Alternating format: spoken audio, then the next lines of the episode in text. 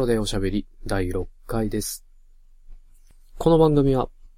ノーゲーム、ノーライフ、いつも心に遊び心をテーマに、アスールが自分の好きなもの、気になるものについて、あーだこーだ喋るポッドキャストです。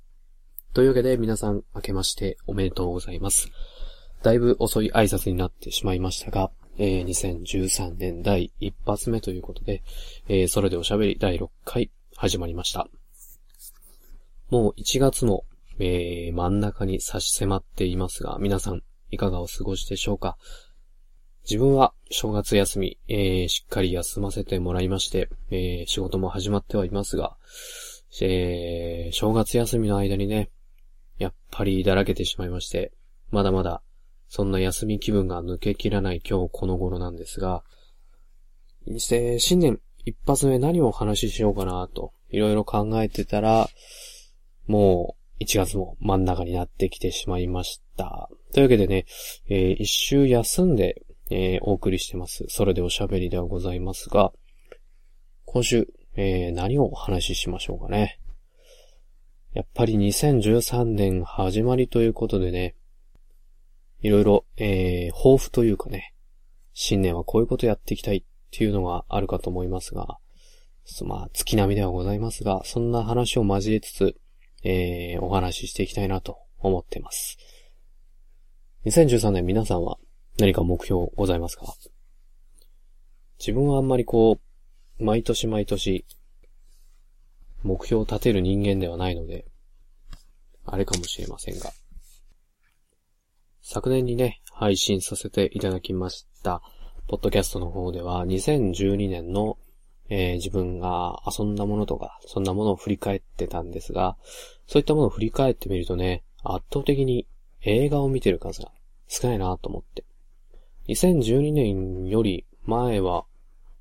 結構見てたんですけど、なぜか2012年はだいぶ減っていたので、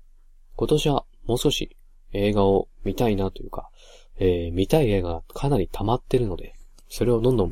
見ていきたいなと思ってます。もちろんゲームもどんどんやっていきますよ。漫画も、アニメも、えーいろいろ見ていきたいなと思います。あとは、いろいろね、えーこういった iPhone とか、えー iPad とか、そういったね、デジタルガジェット関係も、えーまだまだ気になるものとか、ね、パソコン関係もね、いろいろあるのでね、そういったものをたまにお話しできたらなと思ってます。というわけでね、今年のテーマは映画。まあ映画に限らずですけど、映画を中心にちょっと、というか映画の時間をもっと増やして楽しんでいきたいなと思っております。そんなわけでね、最近、えーよく映画を見る時間を作ってはいるんですが、最近あの映画を見ました。ドラゴンタトゥーですね。えー現代はミレニアムでしたかね。えーあの映画を、えー見ました。最初見たのは、えーハリウッドリメイクされたでいいんでしょうかね。えーキャストが元の映画とはまた違ってる最近の、えーものなんですけれども、あれを最初見まして、すごい面白いなと思ってまして、えーで、えー調べてるうちに、こちら3部作で、えー元の映画があると。ということで、ちょっとそちらを見ました。で、元の映画を、の方はですね、えっ、と、ヨーロッパかな多分そちらの方で作られた映画だと思うので、また、あの、ハリウッド版とはまた違う感じにはなってたんですが、なかなか面白かったですね。まずね、あの、出演されてる女優さんというか、えー、一番のま特徴かもしれませんが、えドラゴンタトゥーの入っている女性ヒロインがいるんですけれども、リスベットと呼ばれている、えー女性なんですけれども、その女性がもうパンチの効いた超パンクな人でね、かっこよくて、だけどエロティックでこう、ちょっと見とれてしまいましたね。あの、お話的には、えー、3部作なので、えー第1部、第2部、第3部で、えー、繋がってはいるんですが、それぞれちょっと話が、えー独立している部分もあるので、一概には言えないんですが、えー主人公の男性と、そのリスベット、ヒロインの女性とで、えーその周りで起きた事件について二人で調査をして謎を解き明かしていくといった感じのお話なんですけれども、えっ、と、今までに出てこないこのヒロインというのがとても新鮮で見てて面白かったですね。えー、実際にその物語の中で出てくる事件というのも、なかなかこう、ありそうでないような、最近の映画ではなかなか見かけないような、そんな話を取り上げてたりとかしてね。そういった意味でも新鮮で面白かったですね。やっぱりさっきも言いましたが、このヒロインのリズベットに、というか、このリズベットを好きになれるか、そうじゃないかで、だいぶ話にのめり込めるかどうかが変わってくるかもしれませんが、これはなかなかないヒロイン像なので、一度ちょっと見ていただきたいなと思いますね。個人的にはかなり好きな女性キャラクターでしたね。そんな感じで、ドラゴンタトゥーを最近見ましたが、これからもどんどんいろいろ映画を見ていきたいなと思っております。そんな感じで始まりました。それでおしゃべり第6回、えー、オープニングこの辺にしまして、では本編の方、よろしくお願いいたします。はい。というわけで本編です。2013年一発目ということで、どんな話をしようかなと、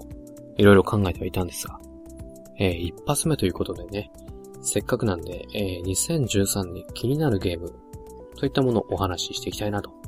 思います。いやー、2013年まだ1月真ん中ですけども、えー、気になるゲームというか、今年目玉になりそうなゲームは結構もう発表されてますよね。で、かなり発売日の方も決まってきてますが、皆さん、気になるゲームはありますか？いやー、自分も色々数えてみたんですけれど、かなりの数になりまして、えー、さすがに全部はプレイできないかもしれませんが、できるだけ色々遊んでいきたいなとは思ってますが、その中でも、ね、いろいろありますよね。皆さん気になってるだろうゲームが。今週も、えー、週刊2さんの、えー、付録の方をちょっと見ながらお話ししていきますが、えー、近いところですと、うーん、あいろいろ出ますね。ヒットマンアブソリューションとか、プレイステーションオールスターバトルロイヤル。この辺に1月出るってやつですね。あとはドラゴンクエスト7とか、こちらも近いうちに出ますよね。あとは、ファンタシースターオンライン2スペシャルパッケージ。こちらプレイステーションビータで出ますね。ね、皆さんいろいろあると思いますけれども、個人的にやっぱり気になってるので言うと、えー、クラシス3、ファークライ3とか、こちら発売日が一緒なんですね。あとはソウルサクリファイスとか、あとモンスターハンター4とか、こちら発売日伸びちゃいましたね。えー、もちろん、シュタインズゲート線形高速のフェノグラム。こちらももう買いますよ。ていうか買いましたよ。私、脳みその中では。脳みその中ではもう買って、えー、プレイしてクリアしました。はい。はい。というわけで、えー、あとは、2013年中ですと、逆転サイバー5とか、ファイナルファンタジー13のライトニングリターンズとか、あとはラストオブアスとかね、その辺も気になってます。個人的には。いろいろ他にもありますよね。ギアーズウォー、ギアーズオブウォーのジャッジメントとか、おぼろ村さ、村正とか。いやー、いろいろプレイしたいゲームもありますね。あと、ロストプラネット3も今年ですね。うーん。で、ドラゴンクエスト10もね、Wii U 版が出るということで、あとはバイオショックだったり、グランドセフトオートだったり、ピクミンも出ますし、うーん、ライトン教師も新作出るんですね。あとは新女神転生4とか、こちらが久々の新作ということでね。あとドラゴンズドグマの新作、トゥームレイダーとかいろいろありますね。そういった感じでもう皆さん気になるゲームいろいろあると思いますが、実は今回ちょっとお話ししたいものがありまして、えー、メタルギアライジングリベンジェンスですね。えー、こちらは2月の21日発売予定の、えー、コナミから出るゲームですね。開発はプラチナゲームズさんの方が行ったということで、えー、今回初めてプラチナゲームズが関わってくるということで、かなり、えー、期待の新作でありますが、ゲームの概要としては、あの、メタルギアシリーズの、えー、メタルギアソリッド2、サンズ・オブ・リバティで主人公だったライデンが再び主人公となって、えー、今までの隠れるから切るへということで。で、こちらの、うつーさんの文章を引用しますと、えー、斬撃や高速移動が生み出すアクションの爽快感を追求した新たなメタルギアが登場する。サイボーグ兵士が普遍化した近未来を舞台に、世界中で暗躍する民間軍事会社、デスペラード社と戦うライデンのストーリーが描かれているんです。そうですね。今までメタルギアシリーズといえば、隠れて進む、見つかってはいけない。そういったステルスアクションが売りだったんですが、今回のライジングに関しては、真っ向勝負というか、ガンガン敵と戦っていくアクションゲームになりましたね。で、こちらの体験版の方がもうすでに配信されているので、ちょっとプレイした感想など、えー、言っていきたいなと思うんですが。まずね、すごいかっこいいっす。ライデンかっこいいです。キャーライデンって感じになりましたね。キャーリュウさんじゃないですけど、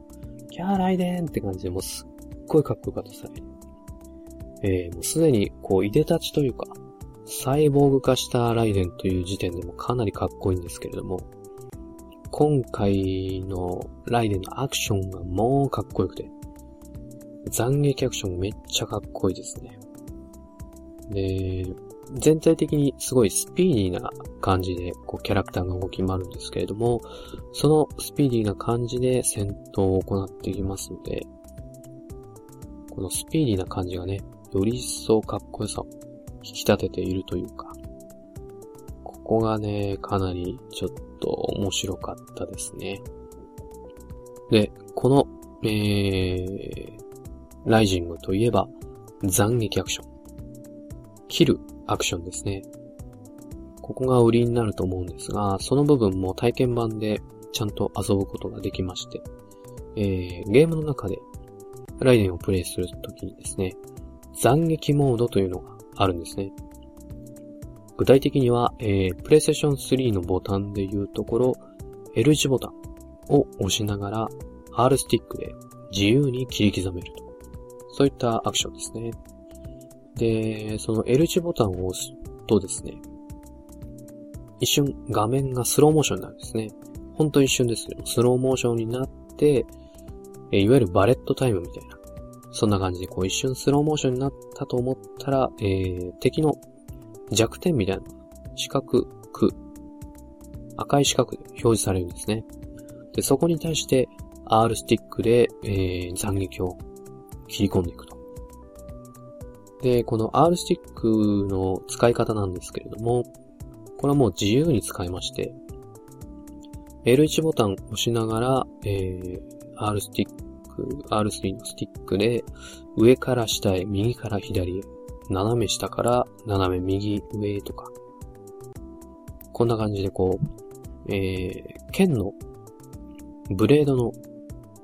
動きというのが自由にできるので、えー、例えば丸いスイカがあったとしたら、えー、スティックの上から下へというアクションで真っ二つにしたり、右から左へというアクションで真横に切ったり、といった感じでこう、物を自由に切り刻めるんですね。で、この切り刻むというアクションもかなりスピードが速くてですね、えー、すごい適当でいいんですけども、こう、R スティックガチャガチャガチャガチャやってると、物をもうコッパみじんに、ライデンもサイボーグですから、半端ないスピードで切り刻んでくれるんですね。で、その横に、えー、具体的な表示名ちょっと忘れちゃいましたけど、なんとかパーツって感じでこう、物がいくつのパーツに切り刻まれたかっていう表示が出るんですね。で、それがだんだんだんだん数字がもうとんでもない数になってって、細切れの、えー、スイカの出来上がりとか、細切れのコンテナの出来上がりとか、そんな感じでこう、実際にこう、アクションするのがとても楽しい斬撃モードですね。で、この、ライジングでの歌い文句の一つとして、残脱というのがあり、あるんですが、えー、残は切るなんですけれども、脱は奪うですね。で、このゲームのシステムの一つで、敵を切って、えー、敵の、敵も、えっ、ー、と、サイボーグが多いんですけれども、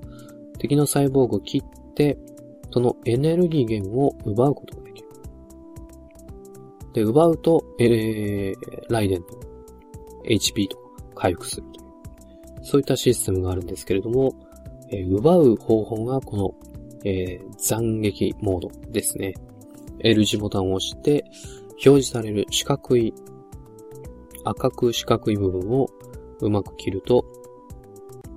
アクションボタンが出てきます。そこでタイミングよく丸ボタンを押すと、えー、プレイステーション3で言うと、丸ボタンを押しますと、えー、敵のエネルギーを奪うことができる。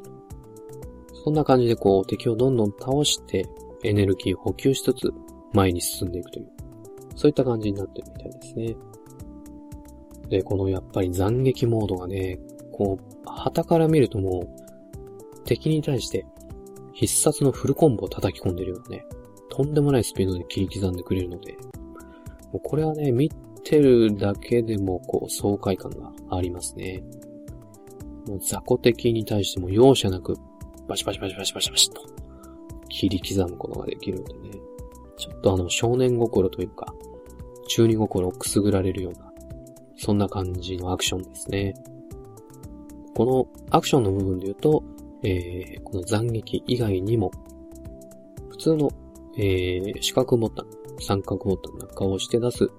えー、弱攻撃、強攻撃みたいな、そういったアクションも、えー、勝手にコンボで繋げてくれるので、全然、えー、アクションの部分、初心者の人でもかっこいいアクションが決めることができるという。そこもとても、えー、親切で、で、やってて楽しい部分ですよね。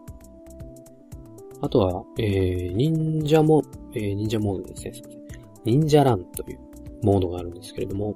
こちらは、えー、ボタンを押してる間、ライデンはとても高速で、フィールドを駆け回ることができる。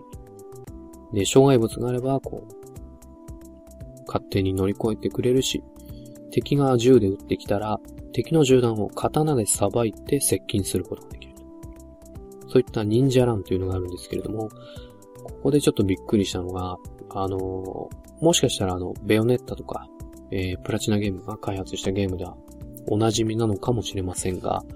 えー、障害物乗り越える瞬間とかが、とっても速くてね、すごいヌルヌル動くんですよ。あのー、ライデンが。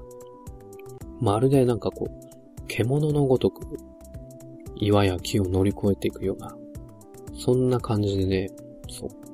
そこを見た瞬間ちょっと、おーっとびっくりしてしまいましたね。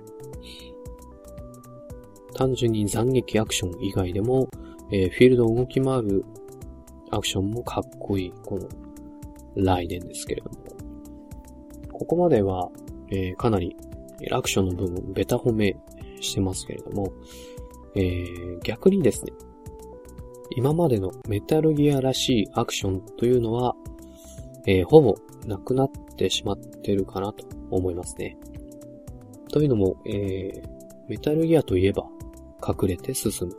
敵に見つからない。敵は殺さない。っていうスタイルがあると思うんですけれども、今回はさすがにそういうわけにもいかず、敵はどんどん倒していくスタイルになっていくみたいですね。えー、なので、ステルスアクションが好きだった人、メタルギアのステルスアクションが好きだった人からすると、ちょっと残念かなとこれはメタルギアじゃないなと思ってしまうかもしれませんが、まあ、今回は主人公、ライデンなんでね、逆に言えばこう、メタルギアだけど、ライデンを活かした全く新しいメタルギアとして、えー、すごい面白いんじゃないかなと思いました。えー、ライデンがサイボーグという設定なので、そこを最大限に活かしてるのかなと、まあ思ってまして、そういった部分ではすごいありだなと思いました。まあ全くそういったステルスアクションがないわけではないんですね。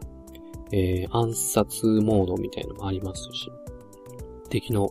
背後に静かに忍び寄って、えー、一撃で敵を倒すと。そういった部分もありますし、あとはメタルギアといえば、えー、戦争をテーマにしてる部分。で今回ももちろん、えー、戦争をテーマにしてまして、戦争に対するメッセージの部分だったとか、だったりとか、えー、そういった部分もちゃんと、えー、ありますので、そこは、えー、ご心配なく、え、楽しめるんじゃないかなと思います。でもやっぱり個人的にはメタルギアだけど、え、全く新しい忍者アクションゲームかなと、やっぱり最後にプレイして思いましたね。はい。といった感じで、こう、メタルギアライジングリベンジェンス体験版の感想をお届けしましたが、えー、現在ね、ツイッターの方でも色々情報が流れてますが、このメタルギアライジングリベンジェンスの体験版をプレイして、その感想をツイートすると、えー、製品版で使えるアイテムコードがもらえるキャンペーンが、えー、今度1月の18日から始まるということでね。あのー、もし、興味を持ってくれた方いましたら、こういったキャンペーンやってみるのもいいかもしれませんね。えー、メタルギアライジングの方ですね、各店舗の方で、えー、例えばツタヤさんだったりとか、ゲオだったりとか、あとはいろいろ他にもゲームショップとかありますけれども、そういったところで、えっ、ー、と、予約すると、えー、特典のアイテムコードがいろいろ違うみたいで、店舗ごとにアイテムコードが違うので、そのアイテムコードというのがですね、えー、製品版でライデンのコスチュームが変わるというものなんですけれども、そのコスチューム、そういった部分でもまた楽しめるのかなと。いろいろ着せ替えしてね。で、実際にそのゲーム中でも能力が変わるみたいなので、その着せ替えしてアクションを楽しむ。そこも面白いかもしれませんね。はい。といった感じで、えー、体験版と、あとはキャンペーンもありますので、よかったら楽しんでみてはいかがでしょうか。といった感じで、えー、2013年気になるゲーム、まず一発目お届けいたしました。では、エンディングの方を聞いてください。はい、エンディングでございます。2013年もね、いろいろ気になるゲーム、たくさんありますけれども、一番の問題は時間の確保ですよね。欲しいゲームなんかが発売日当日被ってたりとか、えー、どんどんどんどんやり込めるゲームが出てきたりと、いろいろありますけれども、どのゲームも楽しいんですけど、時間がなくて最後まできっちり遊べない。それが一番ゲーマーにとって口惜しいことではないかなと。今それが自分にとって一番クリアしたい課題かなと思っておりますけれども、そんなものを跳ねのけて2013年もどんどんどんどん遊んでいきたいなと思っております。ね、皆さんも、えー、気になるゲームとか、今年はこれでしょうみたいな、そういった一押しとかありましたら、ぜひぜひ教えてくださいね。はい。といった感じで、ここでですね、えっ、ー、と、お便りの方、ちょっとご紹介したいなと思います。えー、ありがとうございます。えー、本編でご紹介させていただくのは初めてですね。えー、ツイッターの方の、えー、私、アスールの個人のアカウントにダイレクトメッセージを、えー、送っていただいたんですけれども、お名前、ピチカートミルクさんですね。いつもありがとうございます。ツイッターでも本当にお世話になってます。えー、メッセージの方ですね。えー、おめでとうございますと。えー、明けましておめでとうございます。ストロベリ拝聴しながら配達してます。バウ6面白かったですよね。バージョンアップ後のエイダとシェリーのお尻が最高でした。最高でした。すいません、リピートしてました。で、シェリーが痒くて仕方ありませんと。いやー、まさにその通りですね。シェリーの可愛さは半端ないんですよ。あんな華奢な体で、えー、マグナムをぶっ放してると。ね、その後ろ姿をね、眺めているともうちょっと、いかん気持ちになっておりますね。いかんですね。えー、非常にけしからんですね。で、ピチカートミルクさんの方もバイオ、ファイ、えー、ファイ、ファイオ6をプレイしたということでね、そちらの感想を送っていただきまして、えー、本当にね、あのー、バイオ6、私も初見で、というか、バイオシリーズ初見で遊んだんですけれども、いや、全然楽しめましたね。で、バイオ5の方では、あまり評判が良くなかったりとかしたんですけれども、えー、バイオ6の方も、コープとか含めてね、えー、十分楽しめる作品でしたね。はい。メッセージの方、ありがとうございます。え今後もよろしくお願いいたします。といった感じで、えー、お送りしてきました。それでおしゃべりですが、えー、引き続き、どんどんどんどんメッセージとお待ちしておりますので。で、宛先の方ですね。えー、ソロベリの方で、ブログ、やはりございますので、そちらのブログの方ですね。ソロベリ .caesar.net ですね。えー、soloberi.caesar.net です。えー、もしくは、えー、こちらのブログの方ですね。もしくはというか、このブログの方に新しくメールフォームを、えー、設置いたしました。えー、メールフォームの方ですね。活用していただいて、メッセージを送っていただいても構いません。えー、ブログの方のね、下の方行っていただくとあると思いますので、よければそちらか、あとはコメントの方でも構いませんので、えー、メッセージお待ちしております。あとは直接メッセージの方を送っていただいても構いません。こちら、ソロベリ at gmail.com です。えー、そちらのメッセージの方でも OK です。あとは Twitter アカウントも開設しています。えー、番組アカウントの方も、えー、ソロベリ、S-O-L-O-B-E-R-I です。そちらに、えー、リプライやダイレクトメッセージを送っていただいても OK です。もちろん、アスール個人でもアカウントやってますので、そちらでも、えー、全然 OK ですよ。えー、アカウント名は azul0587 アスール0587で解説してます。えー、そちらの方もよろしければチェックしてみてください。はい。というわけでね、えー、初メッセージを読めたということで大変感激しております。いや、本当にね、あのー、常々